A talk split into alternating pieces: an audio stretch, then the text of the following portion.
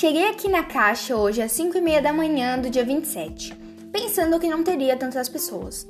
Mas me enganei, já tinha uma enorme fila, até pessoas que passaram a noite em frente ao caixa.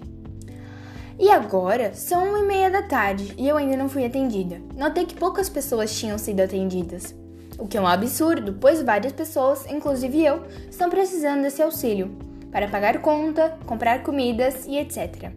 As pessoas aqui não estão ficando muito longe umas da outra. Toda hora tenho que pedir para que se afastem um pouco, pois estou respeitando as regras ao máximo, pois tenho que trabalhar, muito diferente das pessoas que estão trabalhando dentro da caixa, pois não se organizaram para isso.